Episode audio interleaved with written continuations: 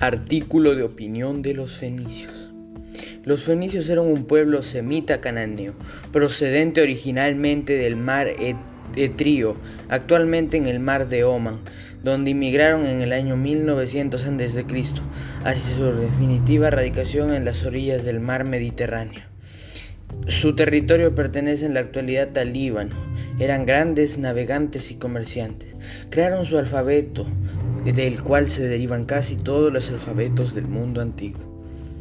Los fenicios se ubican en la estrecha franja del territorio, de uno a unos 200 kilómetros de largo y por lo menos a unos 40 de ancho, encajados entre las altas montañas del Líbano y Antilíbano, por el este y por el mar Mediterráneo al oeste. En la actualidad, el territorio fenicio le pertenece al Líbano. La pirámide social de Fenicia. En la pirámide social fenicia, las personas más importantes eran el rey o los jueces. Después le seguían los sacerdotes, seguidos de los asambleos y funcionarios. En un grado menor estaban los trabajadores libres y trabajadores asalariados. En la clase más baja estaban los esclavos. El alfabeto fenicio es un antiguo alfabeto que se utilizó para escribir el fenicio y otras lenguas cananeas, constituido por 22 letras y consonantes.